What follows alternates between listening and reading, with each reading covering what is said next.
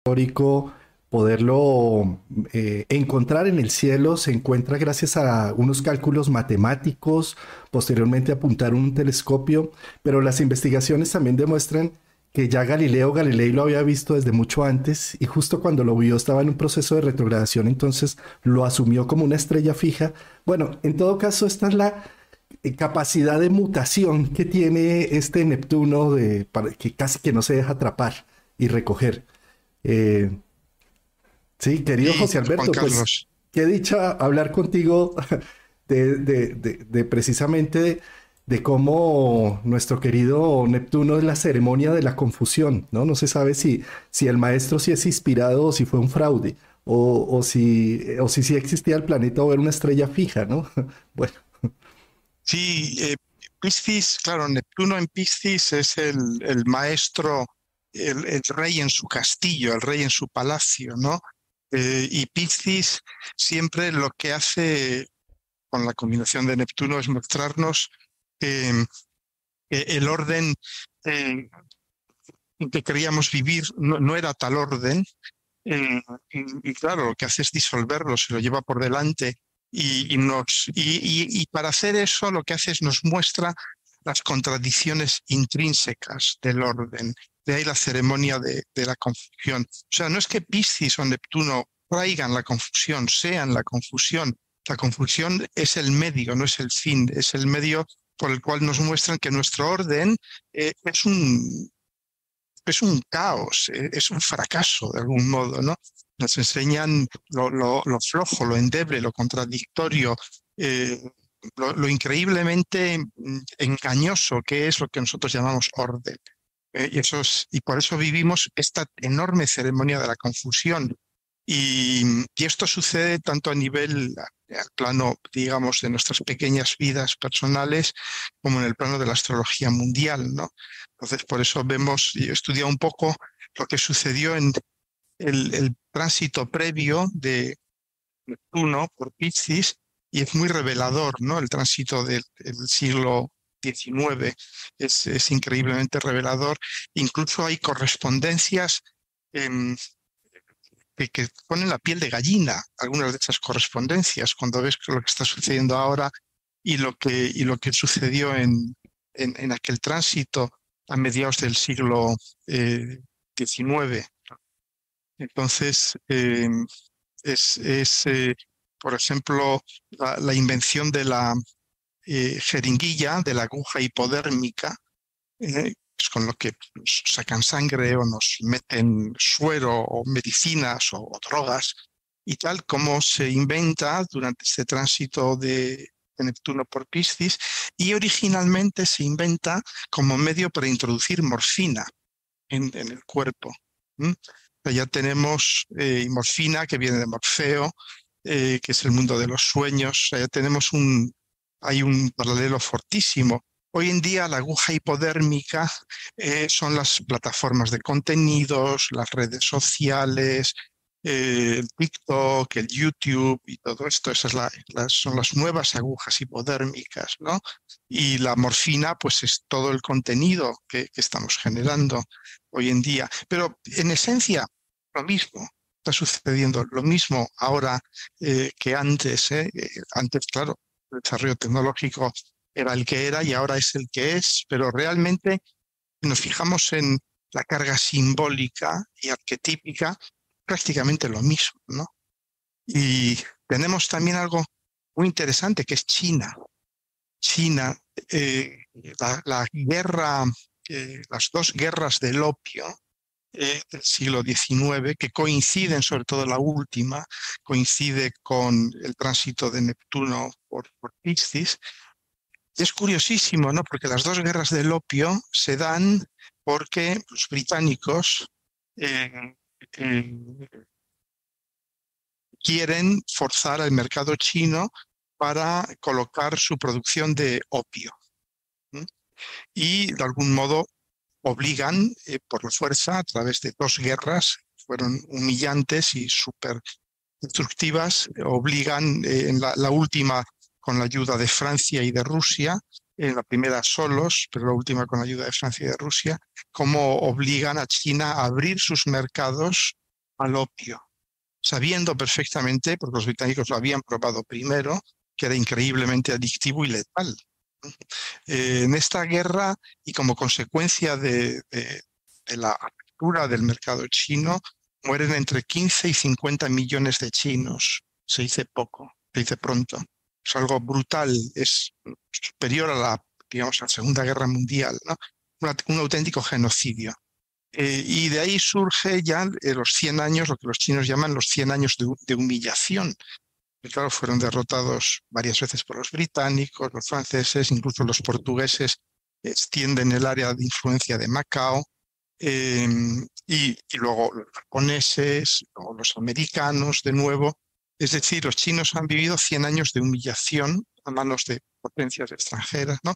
que comienzan con, con estas guerras del opio.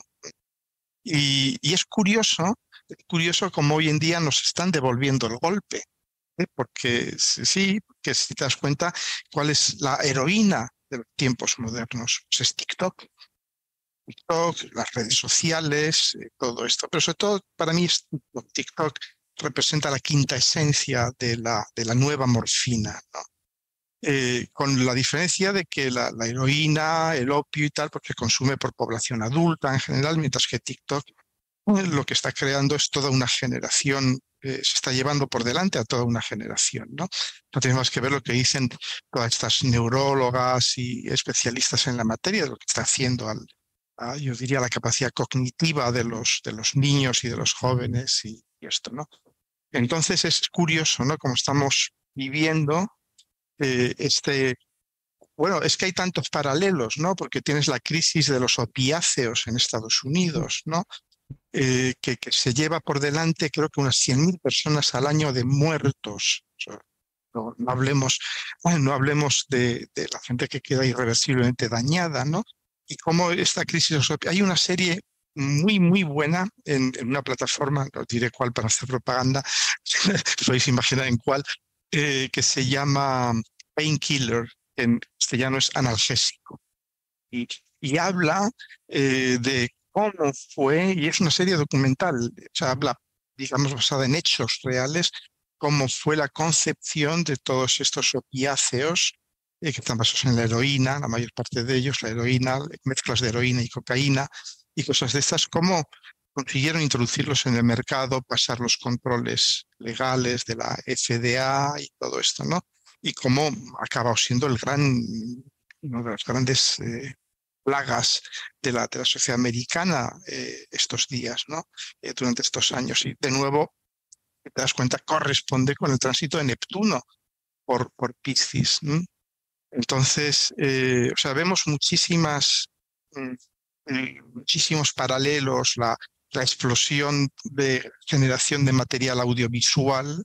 Eh, yo a veces leo con, con, digamos, con sorpresa, ¿no? Que las grandes plataformas, Amazon Prime, Netflix y compañía, tiran series, series que ya han hecho, que se han gastado decenas o cientos de millones de dólares, las tiran.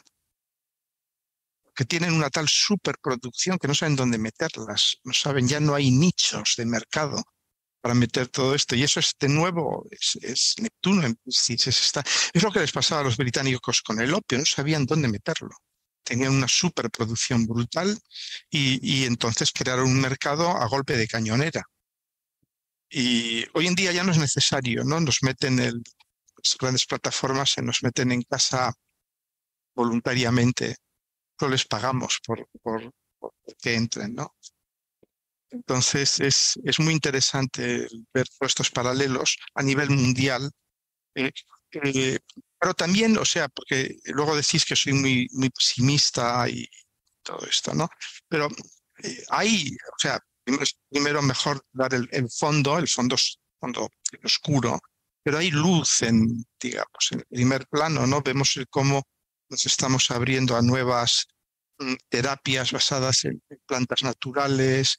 Eh, vemos un gran revival, un gran renacimiento de la herboristería, de la medicina basada en, plantas, eh, bueno, de remedios como la eh, oxicilina, ¿cómo, se llama? Ah, no me acuerdo ahora mismo, ¿no? un, extracto también de un hongo um, que se utiliza para, para la depresión. Picocilina, ah, sí, todos los hongos. Sí, sí, mm. me viene ahora a la mente, ¿no? Pero bueno, eh, sabéis, sabéis de lo que de lo que estoy hablando, ¿no? Y de muchas otras plantas, eh, extractos y cosas estas naturales, ¿no? O sea, yo mismo soy, soy testigo de, de, del poder benéfico de extractos de plantas y demás, mucho más que, que, las, que las medicinas clásicas, ¿no? Del, de, de, las mafias eh, farmacéuticas. Entonces, em, entonces eh, se está abriendo, incluso la FDA está empezando, psilocibina, psilocibina, ahora me ha venido a la cabeza, ¿no? La psilocibina, la atropina, todas estas, ¿no?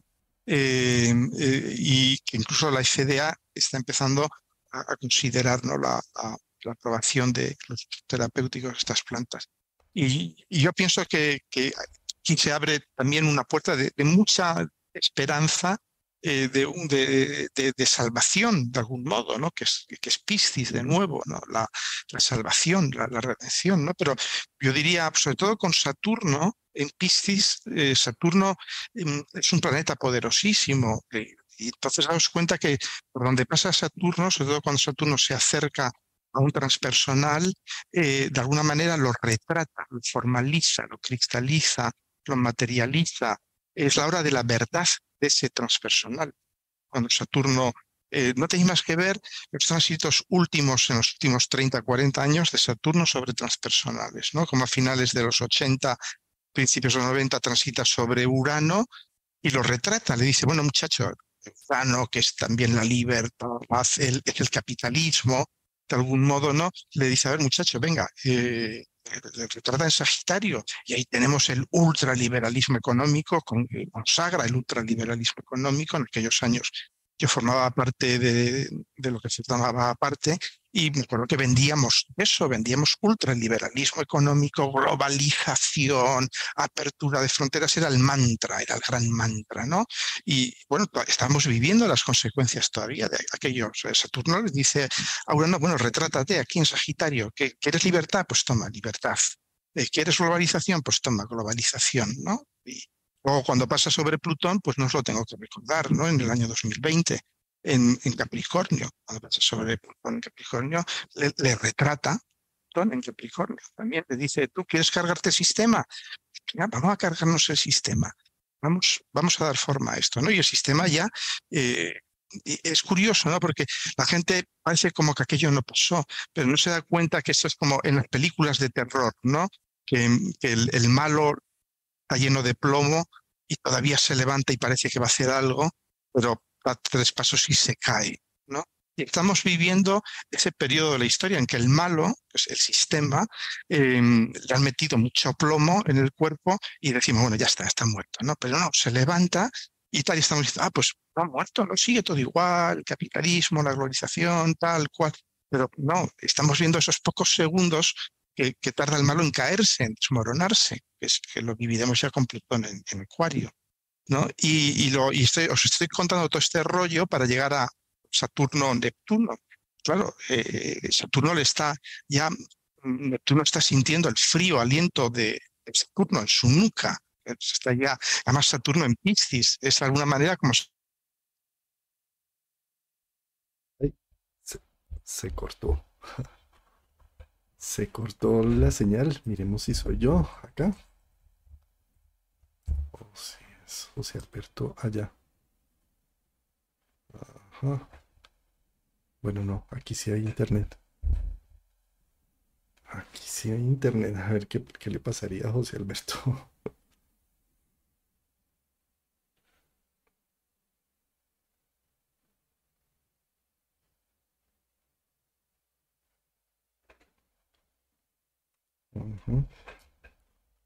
Sí, se nos cortó José Alberto. bueno, eh, la magia de Neptuno. Esperemos a ver si, se vuelve a conectar. Yo creo que se, se, fue la luz allá donde está él ubicado o, se perdió la conexión a internet.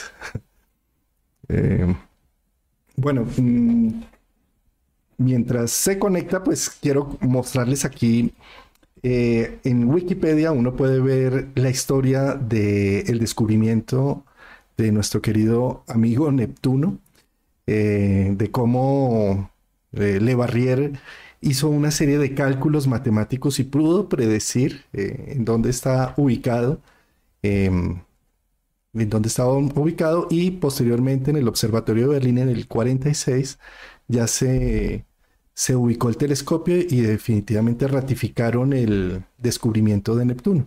¿sí? Y aquí encontramos lo que les estaba comentando de las otras observaciones que se habían hecho en el pasado eh, y cómo pues es un planeta supremamente escurridizo.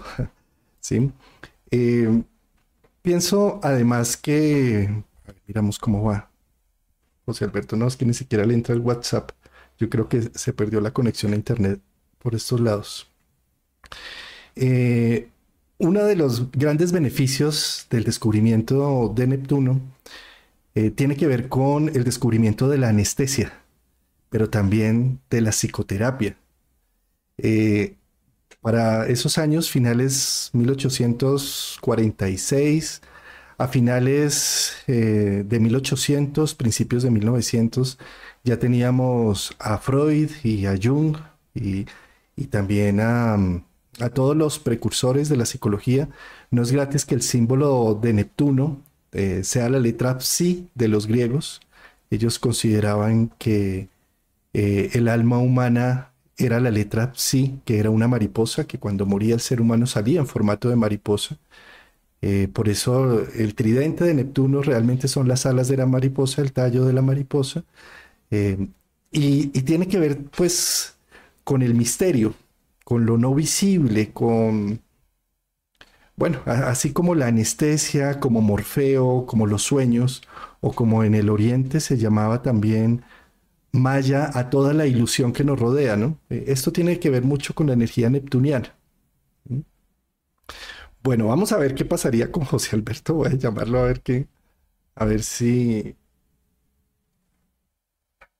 si nos recoge. Si no lo ponemos acá por WhatsApp.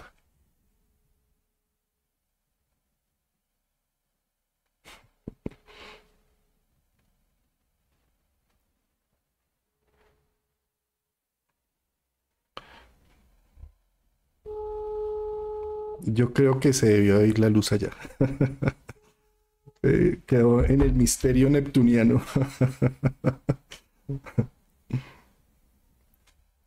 Bueno, muy bien. Entonces, eh, sigamos hablando de Neptuno.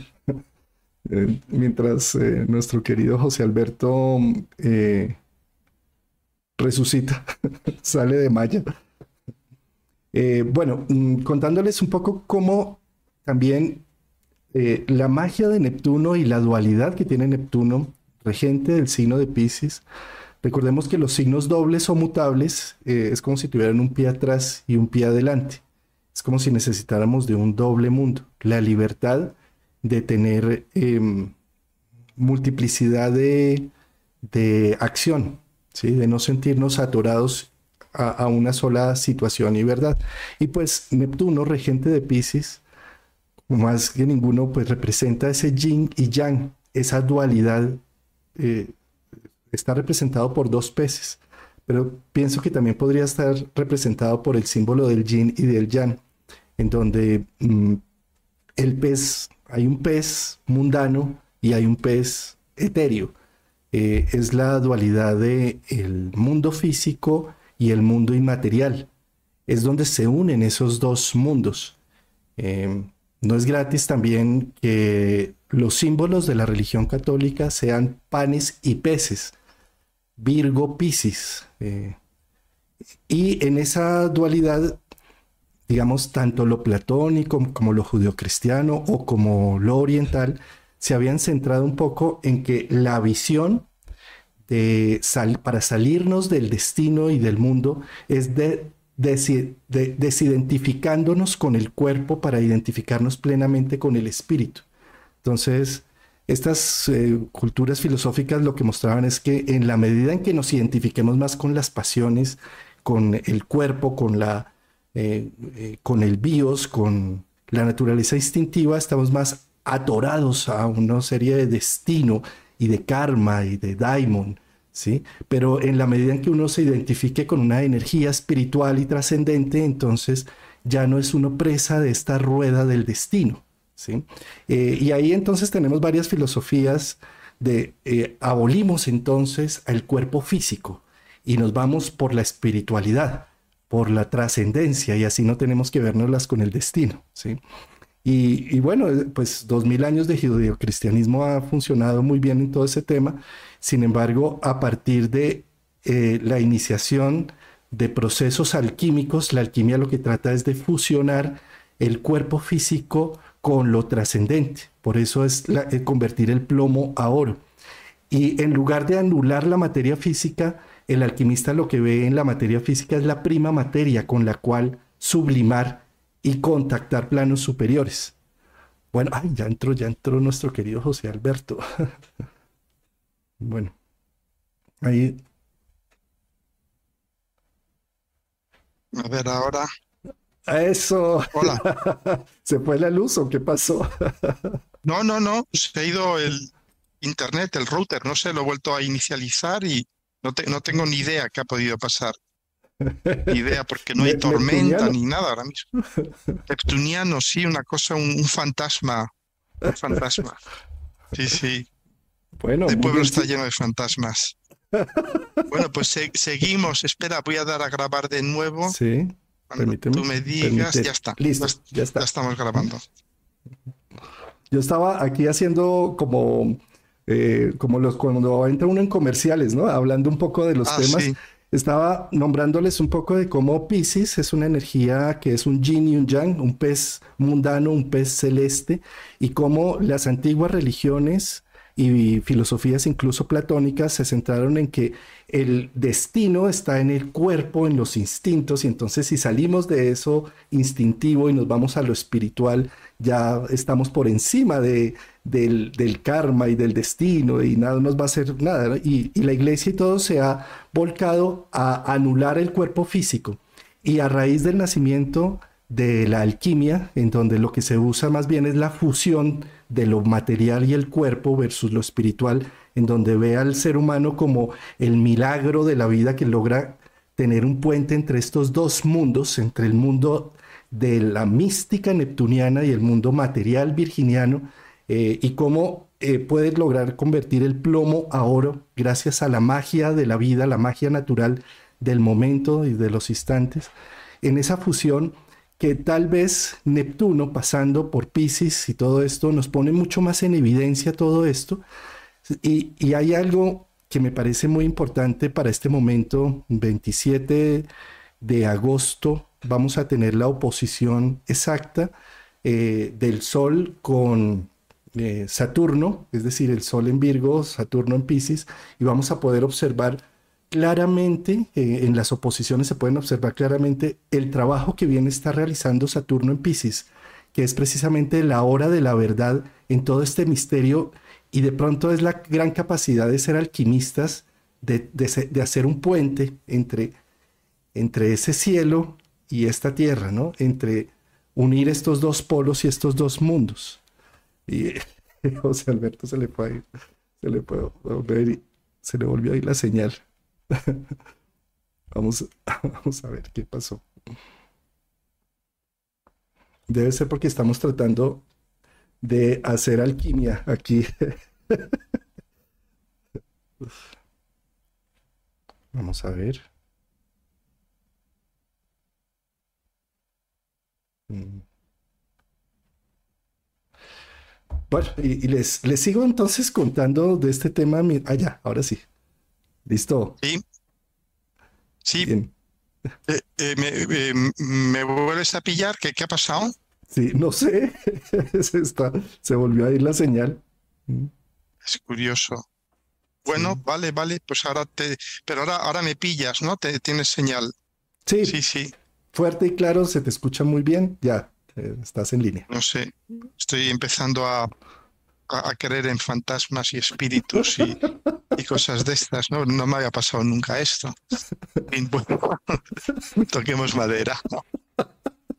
Sí, sí, sí. O sea, demostración práctica, ¿no? De Neptuno Neptuno en acción.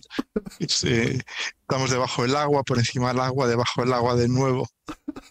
Bueno, pues eh, sí, ¿no? A nivel, te, das cuenta que, entramos en una época nueva, ¿no? También con, con Neptuno en Piscis, eh, que es toda, toda esta época posmoderna.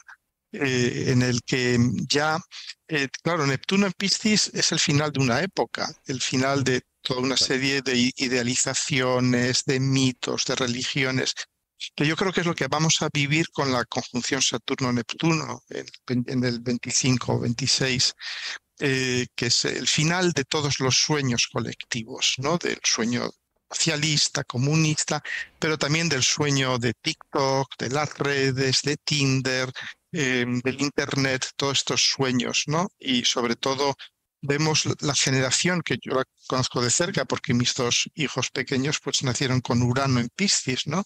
Y como esta generación es la que ha sido particularmente devastada por estos paraísos artificiales eh, piscianos, ¿no?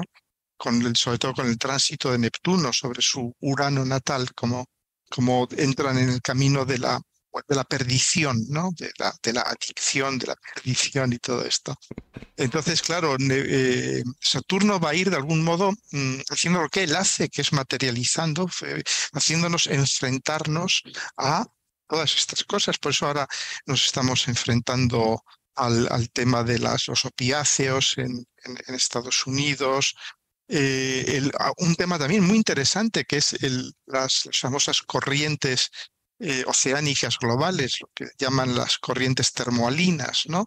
Como fue justo en los días en que Saturno entraba retrógrado en Piscis, justo esos días es cuando se publican toda esta serie de informes, de estudios, de metaestudios, estudios ya mucho más profundos y detallados diciendo que, sí, que se está parando, que se está parando y que se está parando más rápidamente de lo, de lo que pensábamos, etcétera, etcétera, etcétera.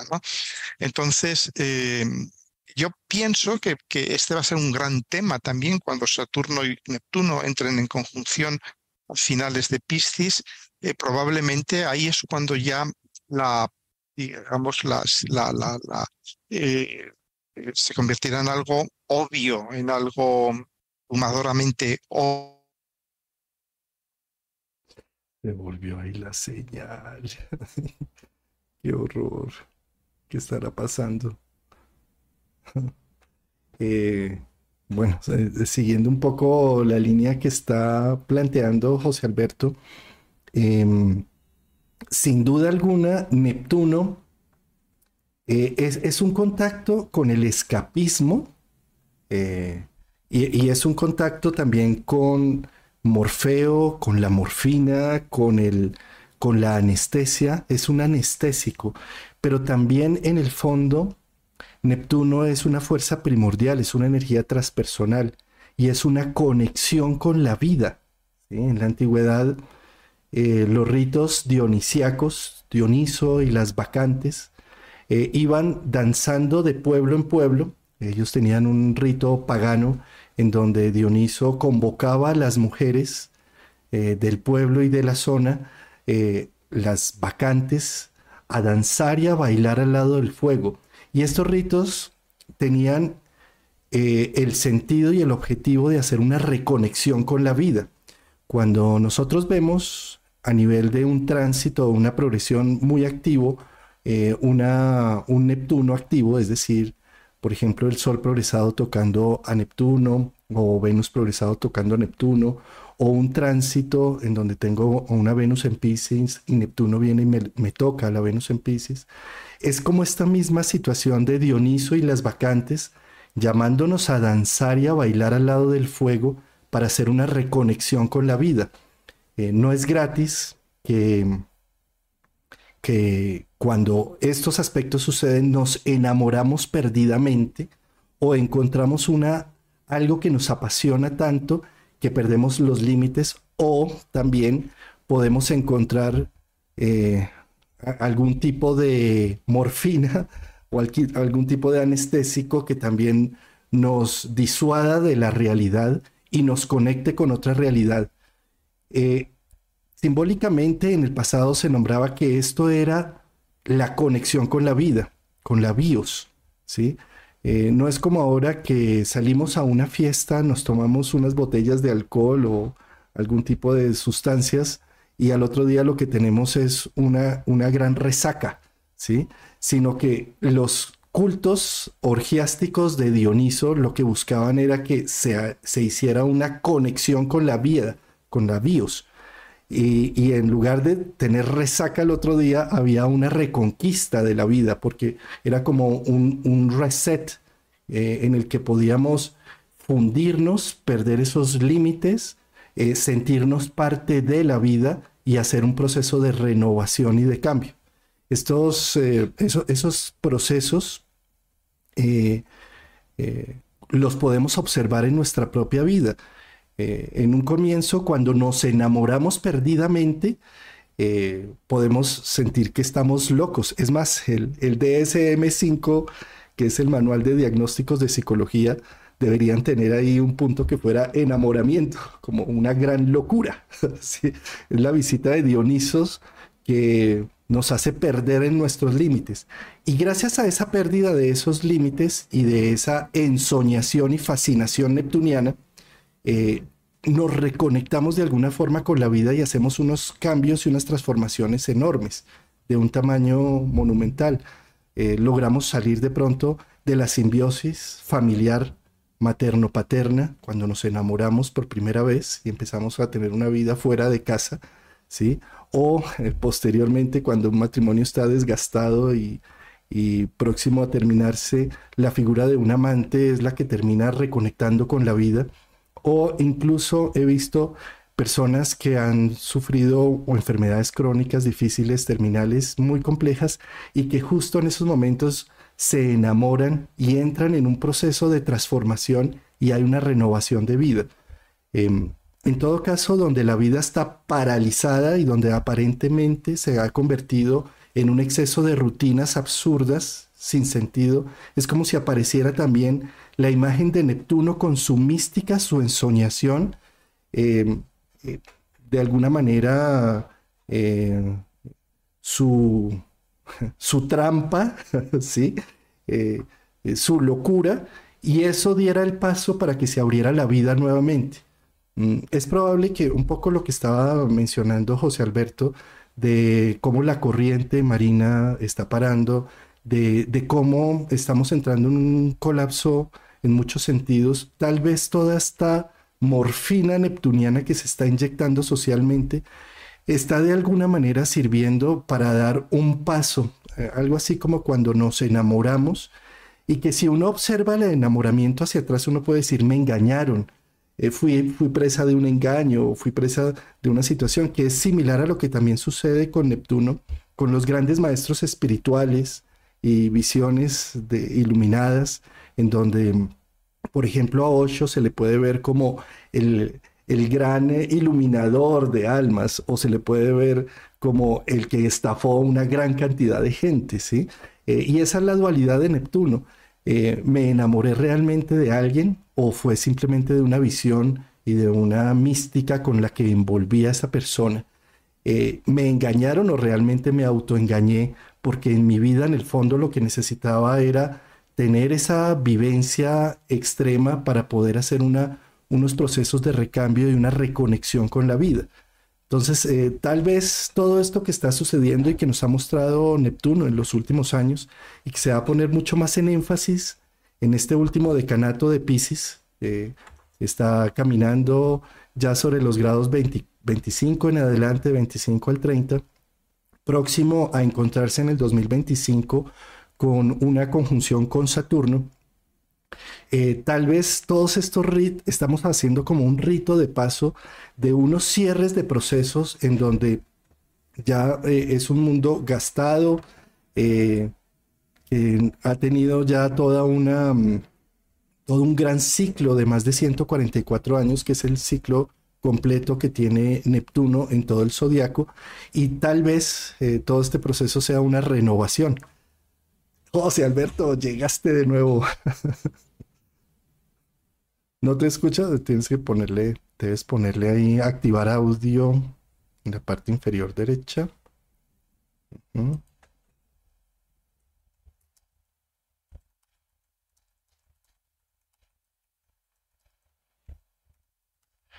Eh, en el en zoom de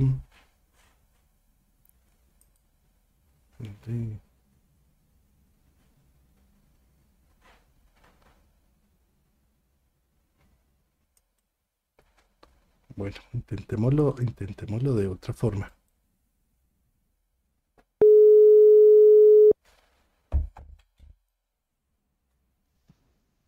Sí.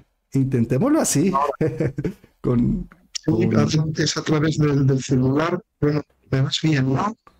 Mm, se está escuchando un poco difícil. O bueno, intenta de nuevo ahí por Zoom. En la parte inferior derecha debes decirle como activar audio o permitir audio por llamada. Conectado. Audio, espera. Puedo cerrar acá WhatsApp.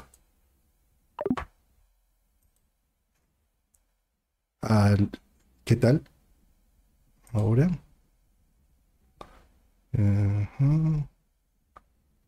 A ver, acá cómo más le puedo dar a esto.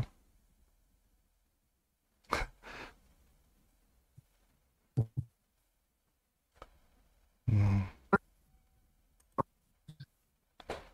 No. No, no se escucha. Si quieres volver a cerrar y volver a abrir Zoom o no sé cómo. A ver, espérate, lo ponemos así. Volvemos a admitir aquí a ver si así sí.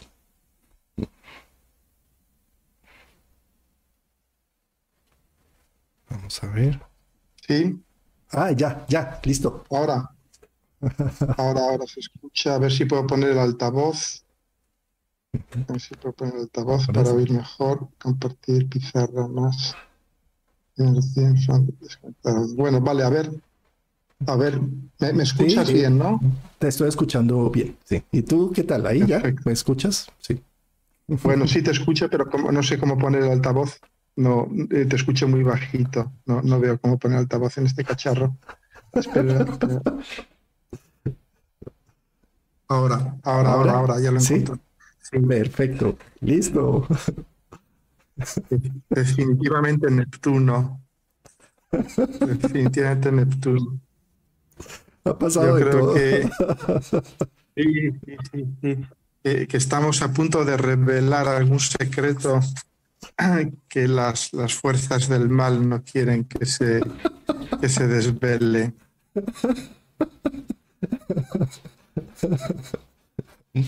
Eh, José Alberto, yo estaba mencionando acá mientras te volvías a conectar de cómo también la energía de Neptuno es una energía que nos une con la vida, con la bios, y que justamente cuando estamos de pronto más desconectados de la vida puede llegar a aparecer una, eh, un, gran misterio, una gran pasión, un gran amor, nos podemos enamorar y que después no sabemos si eso que considerábamos que era amor eh, fue una gran decepción o fue un gran desencanto o fue realidad y fue eh, una reconexión con la vida o ambas, ¿sí? Como lo que sucede también con los distintos maestros en nuestras vidas, ¿no? Mm, sí, sí, es que Piscis y, Neptuno tienen ese efecto de disolver todos los grandes conceptos. El concepto de verdad, de realidad, el concepto de amor, eh, el concepto de Estado, el concepto de seguridad, lo disuelven todo porque realmente eh, cuando entramos en Piscis lo que vamos a realizar es, eh, lo que se llama el rasgar el velo, rasgar el velo, el velo de las ilusiones, ¿no? Y, claro, el amor es, yo diría por antonomasia, es la gran ilusión, es la gran ilusión del pensar em, que eh, todo, todas las relaciones, ahora estaba escribiendo para el curso que, vamos a dar Silvia y yo sobre las relaciones, eh, todas las relaciones, el, su objetivo metafísico es el de llevarnos a la unidad a través de la relación con el otro, pero la unidad es la unidad con, de uno mismo con, con el mundo y el, otro es una especie de, intermediario, de catalizador en ese proceso metafísico de, unidad. ¿no?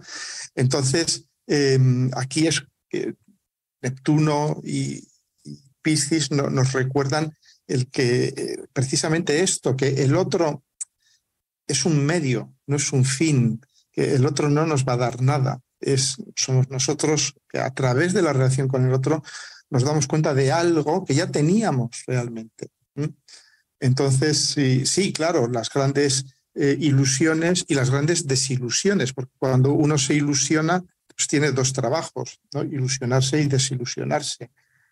Después, eh, yo pienso que, que Piscis es, es, el último viaje, es el viaje definitivo, es el viaje en el que uno deja absolutamente todo eh, detrás de sí mismo, ¿no?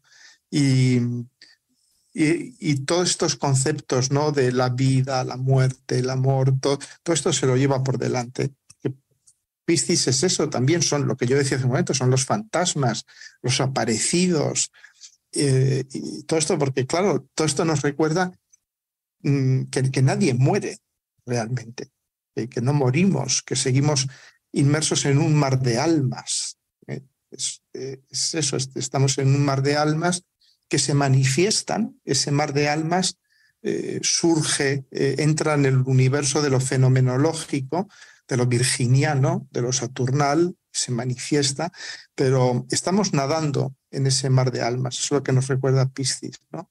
Entonces, claro, todo lo que, eh, todas nuestras construcciones, y el amor es, una construcción más, pues ahí se las lleva, se, las lleva la marea pisciana, ¿no?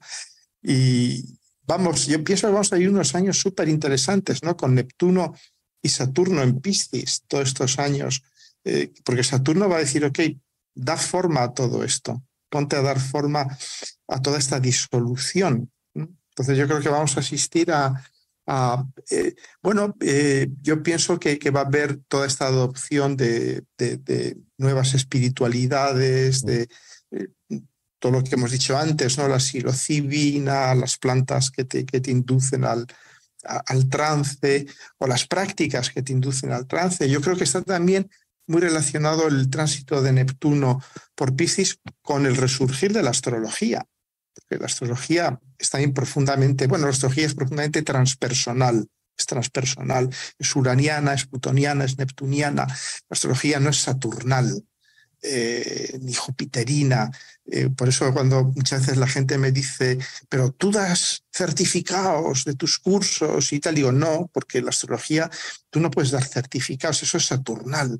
Un, papel escrito, hecho un curso de tal cosa, no es una cosa, es yo siempre les digo, es una humillación, es una, me, me, siento, me siento vejado, ofendido, ¿no? Por que me pidas un certificado ¿Cómo te voy a dar un certificado de, algo que es transpersonal, que es, que es absolutamente incertificable? ¿no? Eh, la astrología es, es, vivencial y se vive desde el trance. Entonces yo pienso que eso tiene mucho que ver con la entrada de, Neptuno en Piscis también. Eh, sí, eh, esto que estás mencionando observemos cómo la astrología se puede aprender de forma saturnal, sin duda, ¿sí? Si tienes unas palabras claves y unas palabras claves y entonces se vuelve uno un ingeniero de los astros, en donde recoge uno información de aquí y de allá y hace el algoritmo perfecto para hacer un análisis, ¿sí? Eh, y eso es un poco vacío, ¿sí? Eh, la astrología es más neptuniana, es más de historias, ¿sí? En donde con un mito amplificamos un proceso de vida, y allí tengo unas imágenes que tienen aromas, además. Eh, y esas, esos aromas permitan tener unos, eh, uno, como unos talismanes que me van a eh, dar a entendimiento a una situación que estoy viviendo en el presente y que me van a permitir darle un sentido, porque con la historia de fondo, con ese teatro, con, esa, con ese neptuniano, con ese cine, con ese libro, con esa novela, que está de reflejo en el fondo, eh, puedo entender la astrología desde, desde lo vivencial eh, y no desde un, tema académico y mental. ¿sí? Eh, de la misma forma como cuando vamos a ver un, un mago a escena, si nosotros nos vamos desde lo saturnino y desde lo virginiano a ver al mago, a tratar de verle cómo es que está sacando el conejo de la chistera y cómo es que está haciendo eso, pues no disfrutamos eh, la sesión teatral eh, no nos sirvió para nada, nos sentimos defraudados, decimos que perdimos el dinero con esa entrada, ¿sí? e, eso mismo nos pasa cuando tratamos de leer el enamoramiento en nuestras vidas para tratar de entender quién es el que está detrás de esa imagen de la que me estoy enamorando, cómo voy a desvirtuar toda la magia que hay detrás, que es similar a cómo voy a desvirtuar el misterio y la mística que me trae Neptuno a mi vida. ¿no? Eh, y, tal vez, eh, no sé, me atrevo acá a hacer algunas conclusiones de todo lo que estábamos mencionando de la morfina que se inyecta a través de muchos medios de comunicación y de alternativas.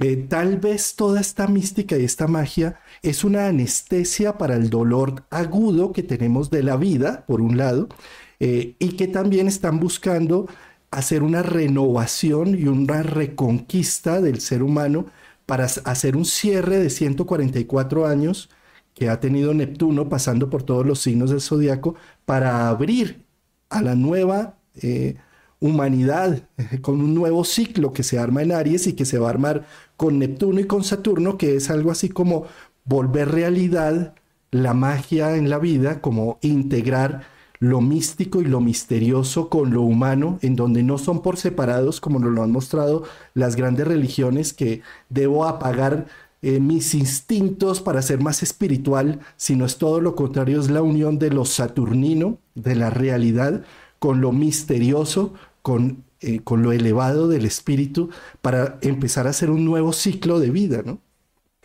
Mm, sí, totalmente de acuerdo, ¿no? El, y además el paralelo ¿no? que estableces entre la morfina, que la morfina empieza utilizándose como un gésico, como un anestésico y todo esto, y, acaba, eh, muchos médicos de hecho eran y todavía son morfinómanos, ¿no? porque lo tienen a su alcance, eh, y, acaba siendo exactamente un analgésico. ¿no? Y hoy en día pues tenemos a Netflix, tenemos a Amazon Prime, HBO, eh, tenemos a TikTok, tenemos todas estas cosas que efectivamente yo eh, me viene a la mente cuando hablamos de esto contigo, algo que viví precisamente cuando hicimos el curso en Madrid, que yo fui a Madrid porque yo vivo aquí en medio del campo y aquí no, hay nada que se parezca a una muchedumbre, ni al metro, ni a esto, ¿no? Entonces volví a vivir la experiencia de montarme en el metro, ¿no? Y, y, yo estaba absolutamente alucinado en un estado de prácticamente me hubieran podido pinchar, me hubieran podido sacar una muela y no me hubiera dado cuenta, ¿no? Porque yo me, daba, me montaba en los vagones del metro o esperaba en estaciones y todo el mundo, absolutamente todo el mundo, sin excepción, iba con el, con el espejo mágico, ¿no? con el celular en la mano. Recuerdo que pregunté a una persona eh, para saber dónde paraba aquello y tal, y me contestó sin desviar la, la, mirada de su, de su eh, celular. ¿no? Y, y, esta, esta experiencia me ha vuelto a visitar de nuevo de una forma increíble. Cuando estaba en Bruselas, estaba con, mi hijo, le estaba paseando en, su silla de ruedas y tal, y de repente me di cuenta, estaba en una calle muy comercial de Bruselas, con bastante gente andando hacia bueno, estaba llena de gente, y absolutamente todo el mundo iba mirando el celular, todo el mundo.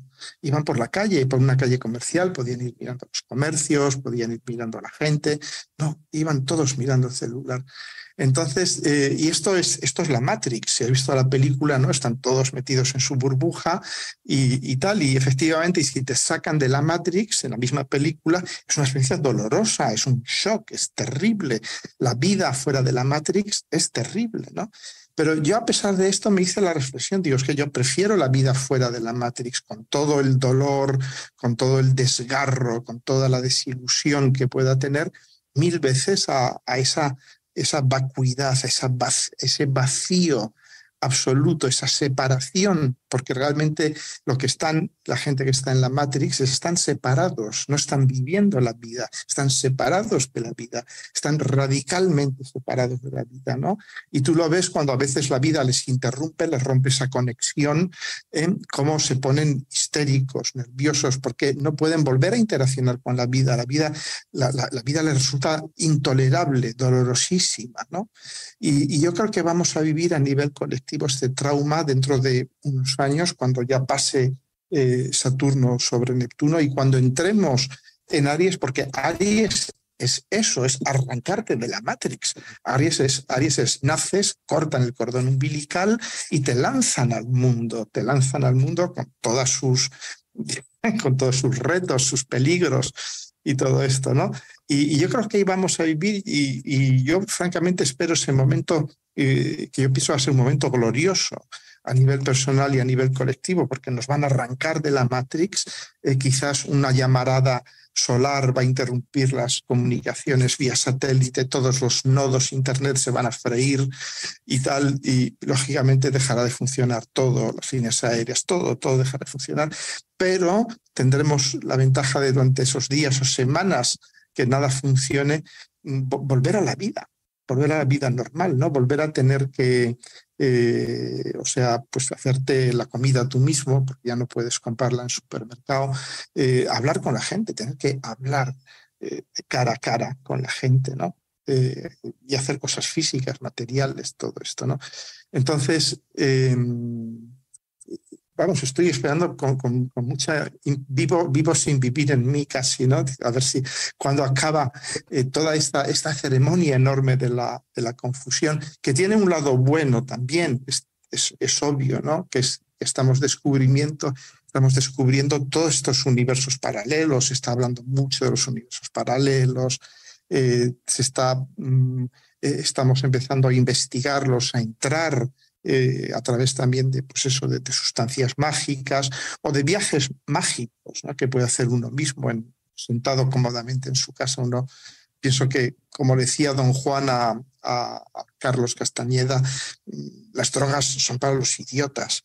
Después de todo, dice, yo te todas estas drogas porque eres un idiota, pero normalmente no necesitas nada de todo esto, ¿no? Entonces, eh, pero bueno, pues si necesitas tomar algo, toma pero basta, basta con abrir los ojos y ver el mundo, eh, que, es, muy dolorosa la vista del mundo, es desgarradora, sobre todo el mundo que estamos viviendo ahora, que yo entiendo ¿no? que la gente se, se, se, meta, se meta de todo para no ver lo que está sucediendo. Estamos viviendo el fin, el fin de un mundo. Sin duda. Y, y, en esto que estás mencionando, es que precisamente los tres años de Saturno en Pisces están mostrando la posibilidad de volver real y tangible procesos de imaginación. Algo que en psicología junguiana y analítica se habla como imaginación activa, como el trabajo que se hace en lo freudiano con los sueños también, eh, y es poder decir, no necesito un medicamento, una droga, un LSD, un hongo, para poder ver que la imaginación activa existe, porque aquí la tengo, creamos en lo que creemos. Si yo estoy creyendo en algo, eso creo alrededor. Esa es la imaginación en hechos, en actividad directa. Eh, entonces, yo, yo pensaría que este Saturno, en los últimos grados, en esta em, gran fiesta de lo, de lo absurdo, de la gran ceremonia de la confusión, eh, algo que va a poder poner en claro es que no somos solo seres materiales y físicos, que en la vida no se puede evaluar solamente por lo que se toca, lo que se ve, sino que somos de la imaginación. Y que en la medida en que esa imaginación la tomamos con más seriedad y, podemos observar el poder que tiene la mente y la capacidad que tenemos a nivel de, moldear nuestra realidad por los pensamientos, eh, pues Saturno va a estar haciendo su cometido y podremos salir de la morfina en exceso que nos estamos inyectando eh, para empezar a vivir una, una, una, realidad distinta y diferente en donde se, pues el canal de parto que es Aries, ¿no?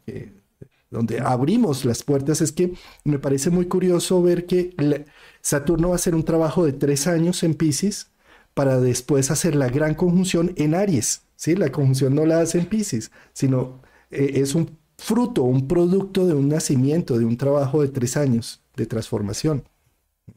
Totalmente. y yo pienso, o, quizás sean mis deseos mm, que, se manifiestan, ¿no? También que con, la conjunción Saturno-Neptuno eh, y con el tránsito de Saturno en Piscis, vamos a, estamos presenciando todo este renacer de la astrología, la meditación, el yoga, la brujería, que está muy bien, está, está muy bien, eh, es, fantástico, ¿no? Pero bueno, levantas, como decimos en mi pueblo, levantas una piedra y te salen siete instructores de yoga, ¿no? Debajo de la piedra. Pero que está bien, que es mejor que te salga eso a que te salgan otro, otro tipo de caracteres, ¿no?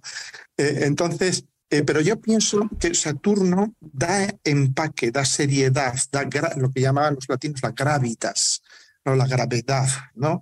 Eh, y que esto va a favorecer de algún modo a, una astrología seria. Eh, una astrología seria que no significa que no se puedan contar chistes, ni, ni anécdotas, ni reírse de uno mismo, sino una astrología em, en la que mm, de algún modo nos demos cuenta de la capacidad que tiene de formalizar eh, símbolos, arquetipos, mitos, relatos.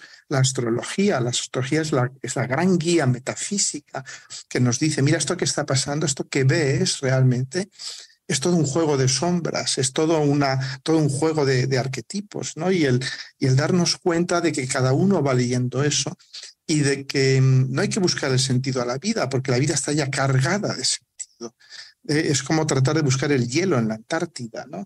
Es, eh, yo muchas veces me digo, digo, es que, ¿para qué buscar el sentido de la vida si cuando entras en un ascensor y te encuentras con alguien, mm, ese encuentro no es irrelevante, aunque no vuelvas a encontrarte con esa persona en toda tu vida, estoy seguro que si te sitúas en un cierto, yo diría, estado de trance cotidiano, te das cuenta que esa interacción con ese alguien con el que no te vas a encontrar nunca más es, es único es, eh, está lleno de significado, es arquetípico, por así decirlo. ¿no? Entonces, eh, yo pienso que vamos a ir a, una astrología seria, eh, una astrología que se aleje un poco de todo el, espectáculo, la, toda la carga cinematográfica, teatral ¿no? que se le da hoy en día a la, a la, astrología de media. ¿no? La astrología, si te das cuenta, y no quiero hacer una crítica a nadie, Dios me libre, eh, está muy condicionada por los medios, porque se vende a través de los medios. Entonces, pues tratamos de hacer muchas veces los astrólogos un happening eh, mediático ¿no? de, nuestra astrología. Eh, es cierto, ¿no? Entonces, yo pienso que, y, esto también es, también es Neptuno en Piscis también es Neptuno en Piscis, ¿no? El vender un poco esta astrología de peluquería, ¿no? De, sala de espera del dentista. Eh, que, es, para mí, claro, yo soy muy purista, ¿no? Eh, para mí es un poco una, algo sacrílego, si queréis que os diga lo que pienso realmente. Es algo sacrílego. Pero la astrología es un lenguaje sagrado, es un lenguaje a veces me siento como Jesucristo, ¿no? Cuando entra en el templo y echa patadas a los mercaderes, ¿no? Y les dice, ¿qué hacéis en el, en el templo de mi padre, ¿no? Pues a mí con la astrología me pasa, no me comparo con Jesucristo, ni mucho menos, no, no, espero morir crucificado. Entonces, pero, eh, pero sí que siento a veces un poco esta, esta cólera, ¿no? Pero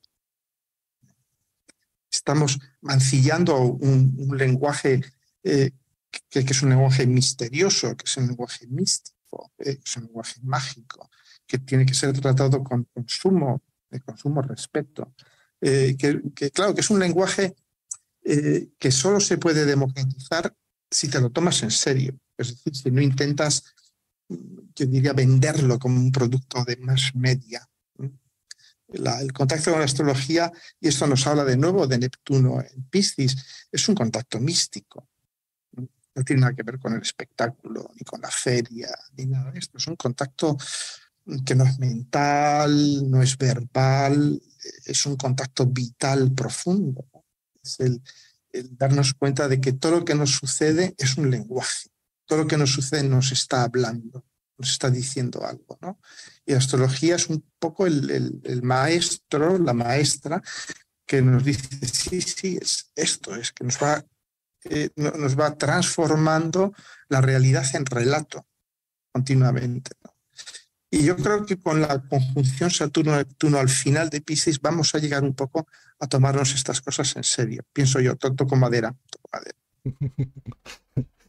Tú estabas mencionando ahí algo de, de, esa búsqueda de sentido, ¿no? Que también se convierte en uno de los eh, de las premisas para vender astrología, ¿no? eh, o mirar el futuro o, encontrar el sentido de las cosas profundo. Y tal vez un Saturno trabajándose en Pisces, en signos de agua, que tiene que ver más con el sentir, tal vez toda la interpretación de este lenguaje simbólico busque no dar respuestas, ni encontrar un gran sentido, ni encontrar el tesoro de la gran felicidad, sino aprender a estar presente sintiendo y no anestesiándome, sintiéndome de lo que me está pasando alrededor. Y además viendo que es el momento, cronos, tiempo, que lo muestra el reloj del mapa de la psique, de la astrología, que es el momento para estar aquí ahora sin estar buscando por qué es que me está pasando eso, que eso es un pensamiento lineal, sino simplemente asumiendo que lo que me está pasando es lo que es ¿sí? Y tal vez en ese sentido la astrología se convierta en una gran reveladora del presente, no del futuro, sino del presente, del momento actual, para entregarme de una manera más abierta a lo que hay.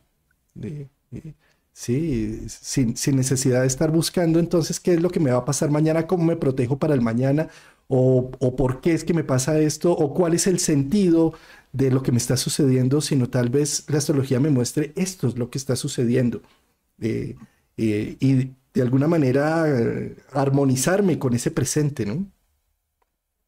Sí, el, Saturno, Saturno es, es, un, es, un, gran amigo, es una gran herramienta, ¿no? Porque es el que es el gran constructor.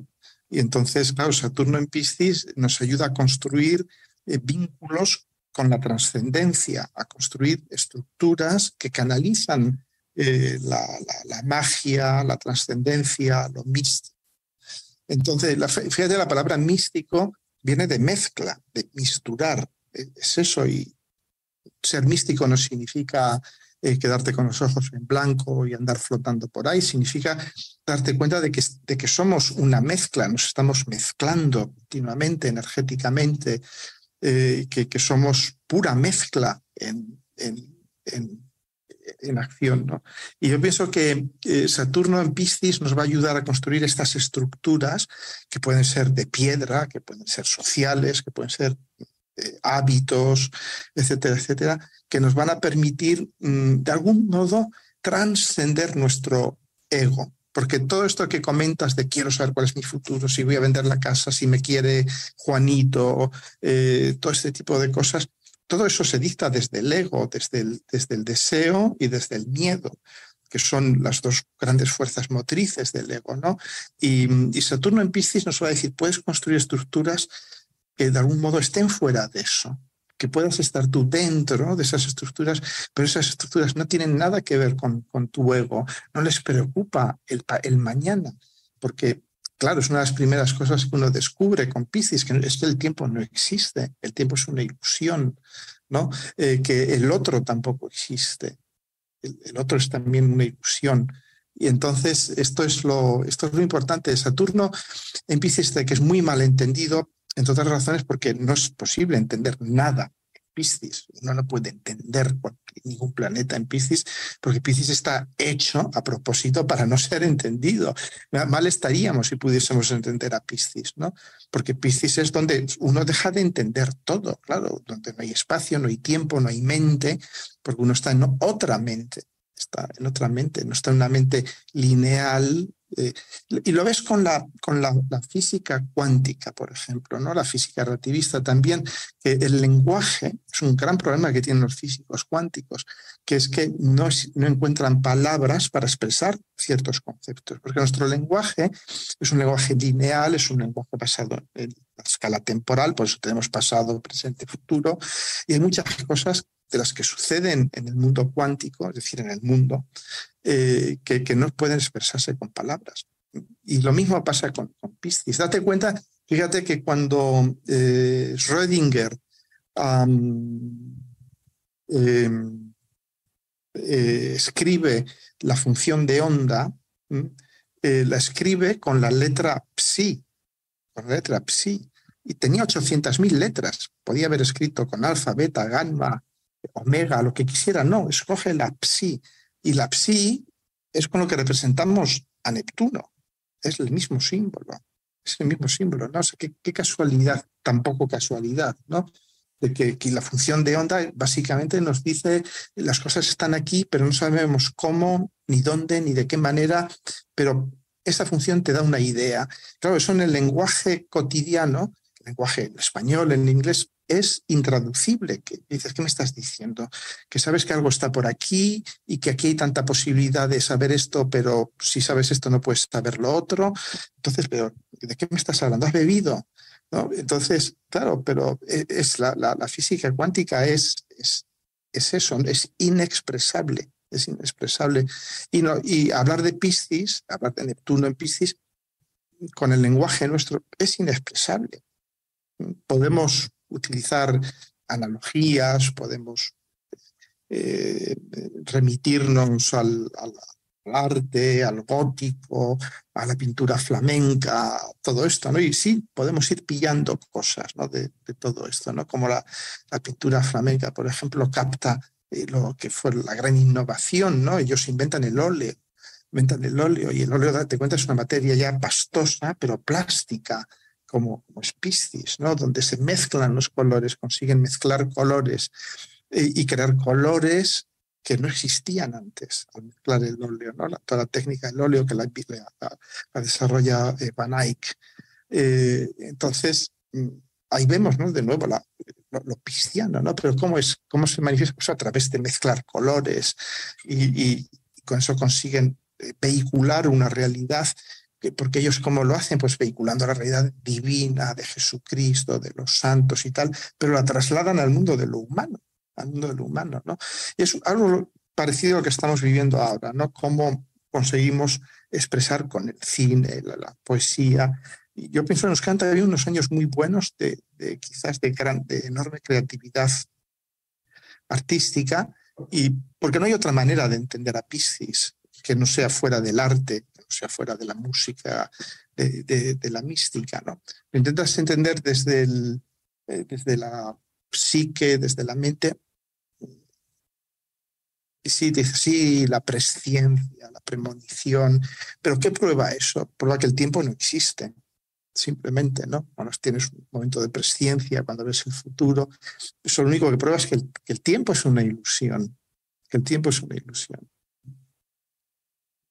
Sí, José Alberto, tomando tu palabra de místico como mixtura, como fusión de mundos, eh, precisamente el corpus hermeticum de, la cultura de Hermes, Trimegistro y todo esto, habla que el ser humano es el gran milagro, el magnum miraculum que une los mundos espirituales con los mundos materiales.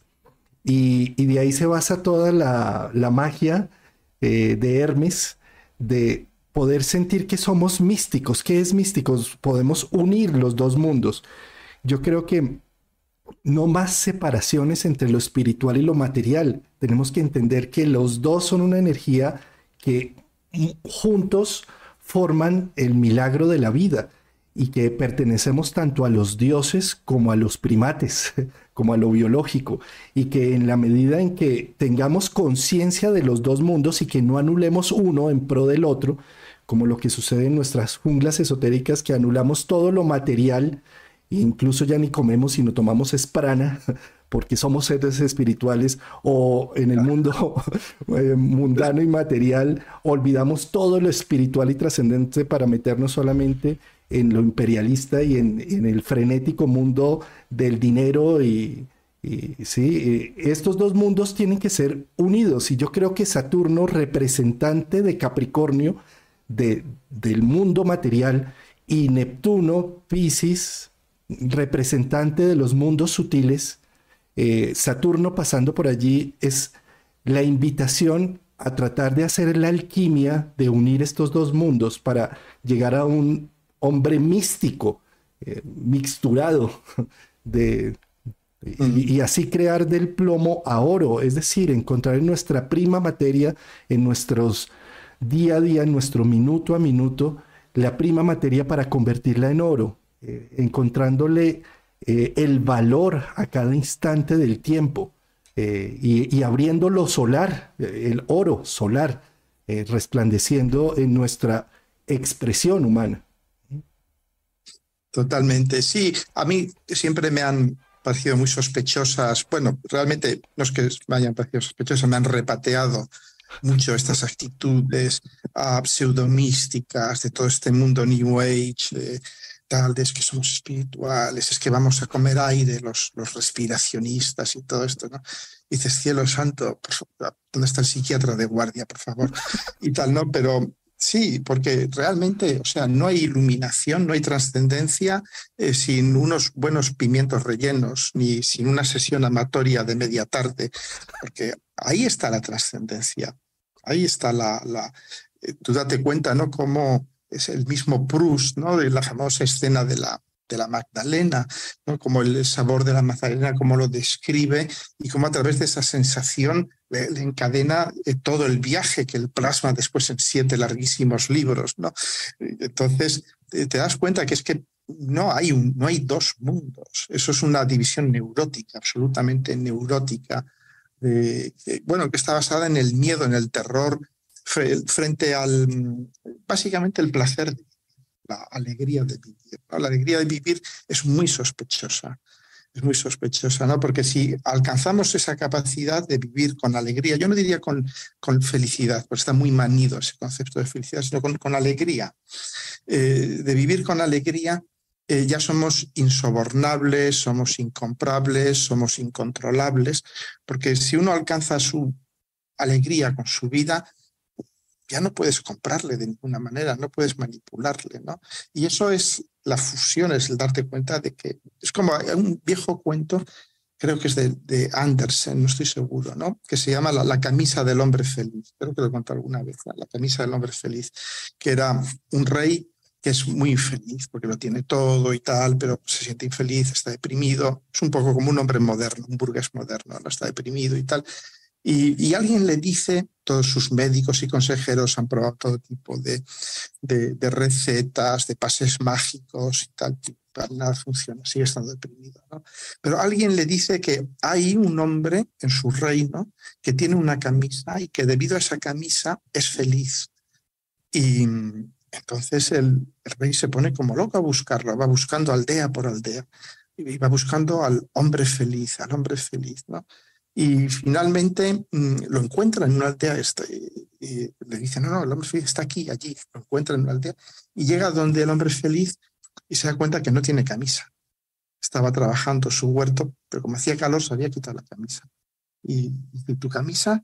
dice, ah, se la he dado a pobre que pasaba porque yo no la necesito, no es que hace calor, estoy trabajando aquí en el huerto.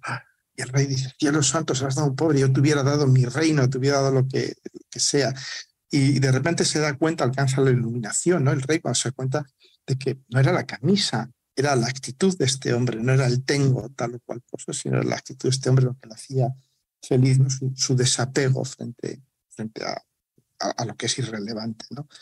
Entonces, eh, todos andamos buscando la camisa del hombre feliz, sobre todo en estos mundos nuestros astrológicos, esotéricos, ¿no? Pues, y lo ves, ¿no? Muchos colegas, astrólogos, astrólogos, eh, cómo ser feliz, las siete maneras de ser feliz, las cinco rituales para ser feliz y todo eso. Es todo mentira. Esto es mentira, no hay maneras, no hay rituales, no hay un camino a, la felicidad. Es básicamente el darse cuenta que el, que el vivir es un, acto de, de alegría mm, que no es incompatible con el dolor, no es incompatible con, con las necesidades y con todo esto. ¿no? Pero eso, claro, eso ya, eso ya requiere un proceso de transmutación neptuniana muy, muy fuerte, ¿no? Que es quizás lo que estamos, lo que tú decías antes, ¿no? Que estamos viviendo una sobredosis, estamos viviendo un proceso anestésico brutal a nivel colectivo como no se ha conocido nunca, eh, porque yo lo que estoy viendo ahora creo que históricamente no lo hemos visto nunca, ¿no? ver toda la población absolutamente anestesiada con, el celular, con el Netflix, con el YouTube, con el TikTok y todo esto, pero anestesiados todos, todos y cada uno de, de, de nosotros, ¿no? Entonces, bueno, eh, yo pienso así que llegará un momento en que ya nada nos haga efecto y tendremos que despertarnos. Yo pienso que ese momento va a ser sobre el 25, 26 y tal. Y, quizás hay incluso esos fenómenos como el que hubo eh, hace más de siglo y medio, ¿no? De apagones, ¿no? El famoso, eh, creo que se llama el efecto Reddington, el fenómeno Reddington, que se fue todo el telégrafo al carajo, ¿no? Entonces, bueno, pues que suceda algo similar, ¿no? Que nos quedemos sin internet y tal.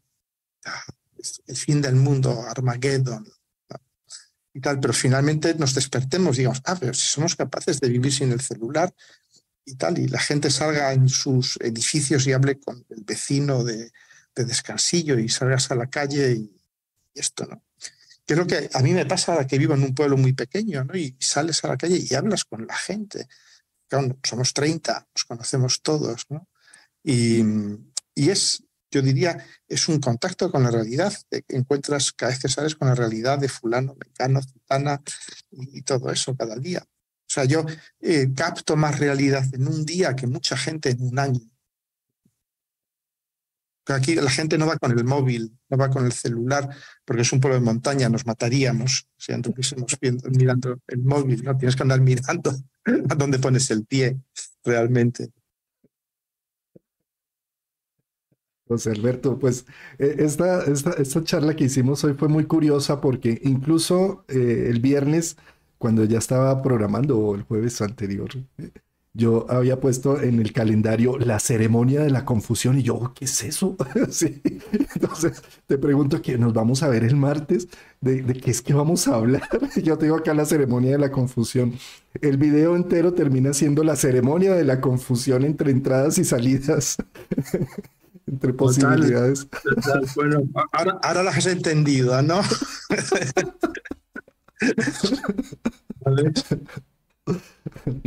Pues ha, salido muy interesante nuestro video de hoy, querido José Alberto. Muchas gracias por tu tiempo, tu disposición. Ha sido maravilloso. Y, bueno, pues nos veremos con otro tema de que estamos abordando ahora de temas eh, de una astrología. ¿Cómo fue que le pusimos? De existencial. Existencial. donde, donde vamos a, estamos es como abordando ya temáticas más allá de análisis astrológicos, es temáticas mm. con astrología de fondo. Eh, muy bien, pues eh, por cierto, tu evento del 7 y 8 de octubre, ¿todavía tienes cupos eh, virtuales? Ah, en online, en online sí, claro. En online aparentemente no hay límites, me han dicho los técnicos que aparentemente no hay límites, pero bueno, no quiero, después de vivir lo que hemos vivido hoy, no ya no aseguro nada. Pero me han dicho no, que no, que puede haber mil personas, dos mil personas y tal, que no hay, que no hay límites, pero bueno, no hay tantos. De momento tenemos cerca de un centenar de personas online. O sea que me han dicho que eso no lo hacen con el dedo meñique, ¿no? A ver, sí, no, ya se llenó muy rápido el, presencial y, estoy, pues ahora estoy justo preparando todo esto. Este es el, evento, es el 7 y 8 de octubre, que vas a editarlo desde Barcelona eh, y que hay todavía plazas online. Eh, en la página de José Millán lo encuentran, en josemillán.es y debajo de este video también está el enlace directo por si acaso están interesados en, en tomarlo. Bueno, muchas gracias José Alberto y nos vemos en una próxima oportunidad. Nos vemos por ahí en un mes. Sí, nos vemos con otro tema. Esto sí, vamos a buscar otro nombre para el próximo. Quisiera hacerlo de una sola vez. De acuerdo. Un abrazote.